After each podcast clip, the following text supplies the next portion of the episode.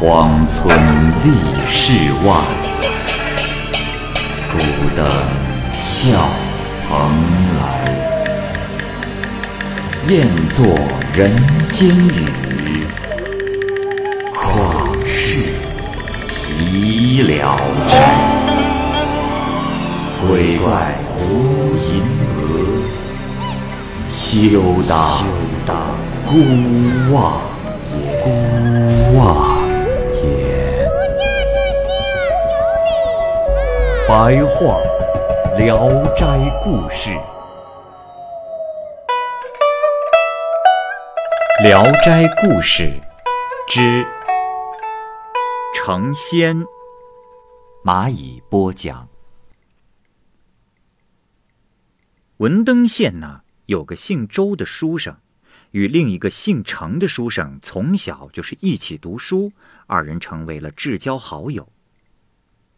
程生家中非常的贫穷，周生呢就一直接济他。论年龄，周生的岁数大，程生就称呼周生的妻子为嫂嫂。一年到头，他们是经常的在一块儿，亲密无间。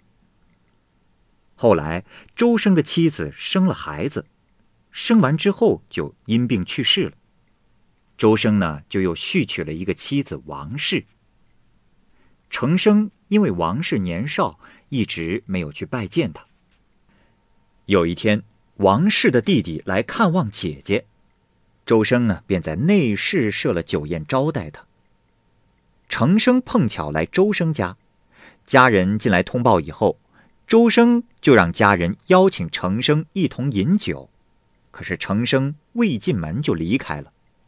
周生呢就把酒席移到了客厅里，这时叫程生回来。大家还没有坐稳，这时就有人报告说：“老爷，老爷不好了，咱们乡下的仆人被县令下令重重的鞭打了一顿呐。”呃，原因据说是在吏部做官的皇家有一个放猪的仆人，他的猪践踏了咱们家的农田，因此咱们家的人就和皇家的人争吵理论了起来。没想到那皇家主人得知后，呃，就把咱们家的仆人给抓到了官府，并且重重的挨了板子。周生知道了事情的缘由。勃然大怒地说：“岂有此理！那皇家一个放猪的奴才，竟敢如此！皇家上辈子不过是我祖父手下的当差，小人得志，竟敢如此的目中无人！”他的怒气冲烟填胸，愤怒的跳了起来，要去找皇家的人理论。这时，程生连忙按住了他，劝阻说道。啊哥哥，哥哥莫要生气。强暴横行的社会，本来就不分青红皂白，又何况这做州县官的，很多本来就是强盗。周生不听，程生又再三的劝阻，以致流下眼泪哀求。周生这才止步不去了。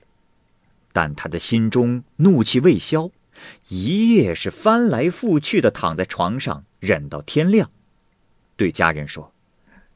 这，我实在是难以咽下这口气呀！岂有此理！皇家欺负我，那是我的仇人，这暂且不说。可是那知县身为父母官，不是有钱人家的家官，纵使有争执，也需有原告和被告，何至于像狗那样？主人一唆使就去咬人呢！我要上诉，要求惩治皇家的仆人。我倒要看看这狗官如何处置。这家人在一旁也都怂恿他去，于是周生就打定了主意，他写了一份状子去见知县。知县一见啊，就将状子给撕毁了。周生十分的气愤，他的言语也冒犯了知县。知县是恼羞成怒，就下令将他关进了监狱。这天辰时过后，程生来周家拜访，才知晓这周生进城告状辩理去了。他是急忙追到了城里去劝阻，但是周生已经是在大牢里了。程生是急得捶胸顿足，手足无措。这时，县里捕获了三名海盗，被知县和黄家收买，让他们诬陷啊周生是同党。知县又根据海盗的供词，报请上级官府革去周生的生源功名，并严刑拷问。程生入狱探望，二人是凄酸相对。程生呢？给周生出主意，让他呀把冤情直接向朝廷申诉。这周生说：“哎，弟弟，我如今已被拘禁在牢狱深处，虽然有个幼弱的弟弟，也只是能够为我送送囚犯而已呀。”程生毅然自荐说：“啊，大哥莫要这样说，救大哥也是我的责任呐。”人在危难中不相救，还要朋友有何用啊？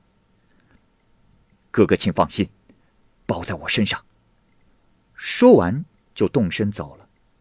等到周生的弟弟来给他送路费时，他已经离去多时了。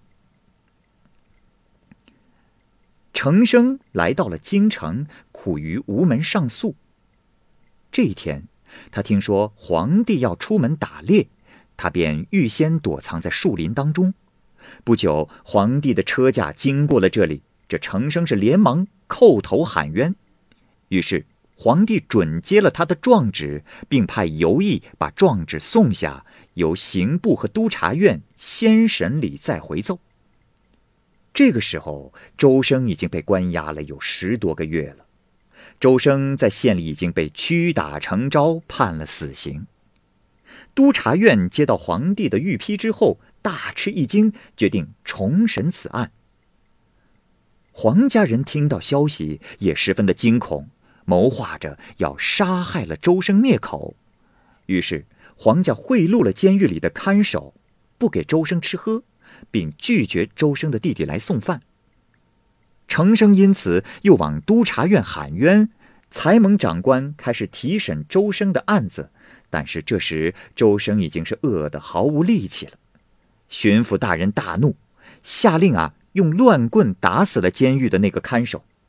黄家人十分的害怕，急忙拿出了几千两银子，向上活动关系，设法解脱罪行。终于是自己含糊其辞的报请朝廷免罪，而知县呢，则以贪赃枉法罪被判处流放。周生被放回家之后，便与程生是更加的推心置腹。但程生经过此事之后，已经是看破了事情，心如死灰。于是啊，就邀请周生一起隐居山林。周生呢，因为舍不得年轻的妻子，就笑话程生迂腐。程生虽然不多话，但去意已决。这次分别之后啊，程生。有好几天就再没有来到周家。周生派人到他家去探望打听，程家人呢正在猜疑程生是住在了周家，所以两家人都不能找到程生，这时才担心了起来。周生心里明白这事情的缘由，就派人去找他，但是佛寺、道观、深山峡谷都不见程生的踪迹，周生。就只好时常的去资助程生的儿子。就这样，八九年过去了，程生有一天回来了，只见他头戴道冠，身穿道袍，一副地道的道士模样。周生十分高兴的抱着他的胳膊问道：“哎呀，弟弟呀，你这是去到了哪儿啊？可是让我好找啊！回来就好。”程生笑着回答说：“多谢哥哥关心。贫道好似一朵孤云，一只野鹤，四处飘荡，居无定所。所幸分别之后，身体还算健壮。”周生立即命家人摆上了酒席，二人略道久别之情。周生啊，就想让程生换下道士的服装，这程生只是笑了笑，不作声。周生又说：“哎呀，弟弟，你看你穿的，你也太傻了，怎么能抛弃妻子，就像丢弃鞋子一样？你看看这些年，他们母子俩都过成什么样了？”程生又笑了笑，回答说：“ 哥哥说的对，是他人要抛弃我，我又能抛弃谁呢？”周生又问他住的地方，程生回答说是崂山的上清宫。这一夜，二人睡在一张床上，周生梦见程生赤裸的身子压在自己身上，压得他透不过气来。他不明白程生这样做的原因，程生一句话也没回答。周生从梦中惊醒，呼叫程生，却没有人应声。他坐起身子一摸，这床上是空荡荡的，程生已不知去向。周生再定神坐了一会儿，才发现自己睡在程生的床上，不由得惊骇的自语道：“哎呀，呃，昨晚……”并未喝醉，怎么会神魂颠倒到这种地步啊？于是他呼叫起了家人，这家人拿着灯火一看，这床上的分明是程生。周生原来的胡须很浓密，现在用手一捋，只觉得是稀稀拉拉的，没有几根儿。他又取来镜子，自己对着照，就立即惊叫了起来。啊，这，哎呀，这不是程生的模样吗？那我，我到了何处啊？片刻之后，他终于明白了，知道啊，这是程生在用幻术劝自己去隐居。周生想回到自己的内室去，可是弟弟因为他的相貌不像周生而拦住不让他进去。周生自己也没有什么办法能说明一切，就命仆人备马一同去寻找程生。几天后，他们来到了崂山，因为马跑得快，仆人追不上，周生就勒马停在了树下休息。这时，只见许多的道士来来往往，其中的一个道士一直看着他，周生就上前去打听程生的下落。那个道士笑着说：“呃，这个名字倒是很耳熟，哎，他好像是在上清宫。”说完便离开了。周生目送着他离去，见他刚没走出多远，又与另一个人谈话，依旧是没说了几句话就离去了。和道士说话的人呐，渐渐的向周生这边走，走近了一看，竟然。是周生的同乡，一个生员。那人见了周生，便惊愕的问道：“哎呀，兄台，真是好多年没见了。听别人说你在名山中学道，真是羡慕兄台对现实生活抱有如此洒脱超然的态度啊。”周生明白他一定是认错的人，于是就又述说了一遍这件怪事。那个生员大吃一惊，说道：“这，兄台可说的是真的？哎呀，我刚才还看见了他，还以为是周生你呢。呃，他刚离去没多久，哎，估计还没走远。”周生一听他说，也大为惊异的说：“哎呀，我想起来了，这可真奇怪呀，怎么我的脸，我对面碰着了也不认识了呢？”这时，仆人已经找到了这里。周生骑上马去追回之前的那个道士，但是那人已经是毫无踪迹了。过了一会儿，周生四下一望，只见山势茫茫，无边无际，顿时感到不知所从，退进两难。他心中思忖着：反正自己已经无家可归了，不如继续的去寻找程生。但是这山势是越来越险峻，不能再骑马前行，他就让仆人牵着马回家，自己只身前往。周生走了一会儿，远远的看见前面坐着一个道童，就上前去问路，并且告诉了他自己正在寻找的目标。道童说：“程生是他的师傅，就代替周生背着干粮衣物，并引导他一同前往。”二人这一路上是披星戴月、风餐露宿，高一步低一步的走了很远，三天之后才到达。可是等到了地方，却不是人间所说的那处上清宫。这时啊，已经是十月中旬，这里仍然是山花开满了路边，不像初冬。道童开门报告说有客人进来了，程生马上将他们迎进了门去。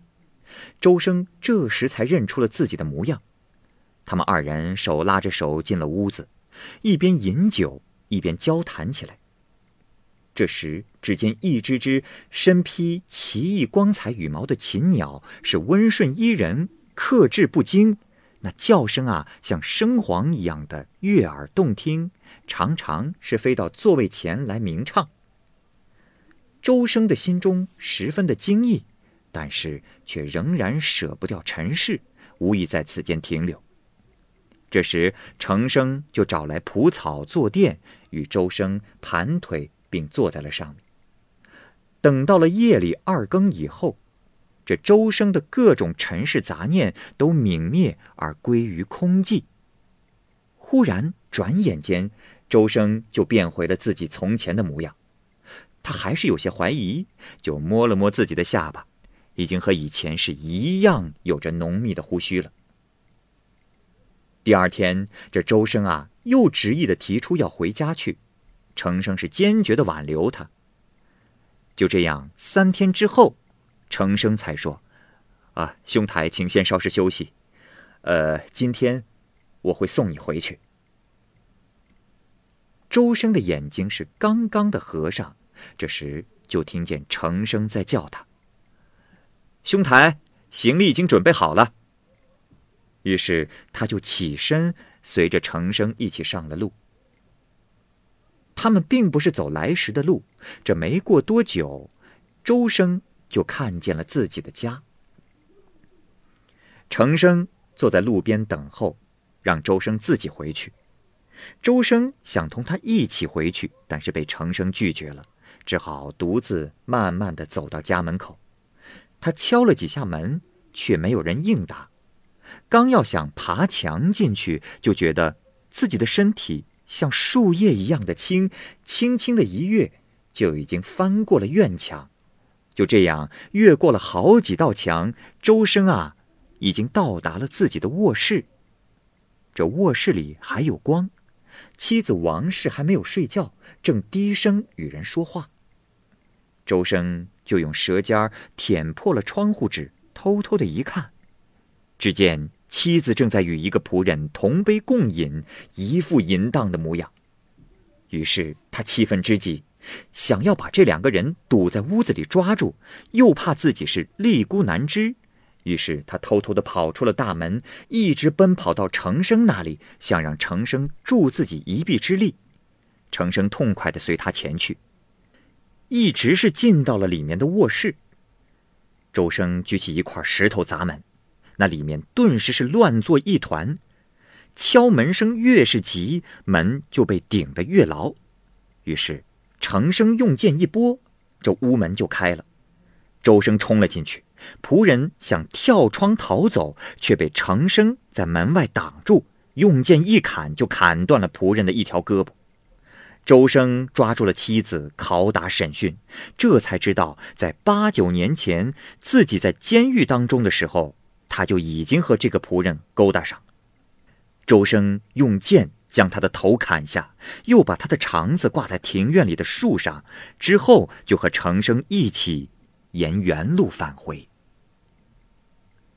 这时，周生猛然间惊醒，这才发现自己躺在床上，只是惊愕的说道：“哦，这是一个险恶交集的怪梦。”真叫人恐怖。程生却笑着说：“ 梦中之事你当真，真是兄长却以为是在做梦。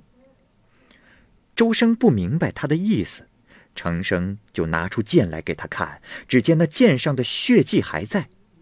周生是害怕的要死，心里又怀疑这是程生施用的幻术骗人。程生明白他的疑惑，就准备行装要送他回去。两个人到了周生的家乡，程生说：“啊，兄台，先前的那个夜里，我拿着宝剑等待你，不就是这个地方吗？啊，呃，我讨厌看见人间的恶浊，我。”还是在此等候兄长。兄长，若是下午三点到五点之间你还不回来，小弟我就独自走了。周生到了家，看见门户萧条冷落，好似无人居住。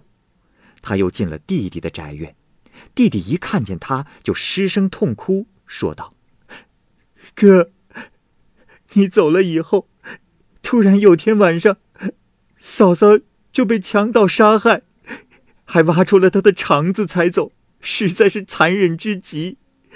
至今，至今凶手还在逍遥法外。可周生这才如梦初醒，于是他把实情详细的告诉了弟弟，告诫他一定不要再追究此事了。弟弟听完之后，惊愕了很长时间。周生的心里想念儿子，弟弟于是就让老妈子把孩子抱了过来。周生对弟弟说：“弟弟呀，这个在襁褓中的孩子，就是我们周家传宗接代的人，弟弟可要好好照看呐。为兄的，就要告别人世了。”说完，周生就起身。径直的走了出去，弟弟流着眼泪，极力的挽留他。周生却笑着不回头。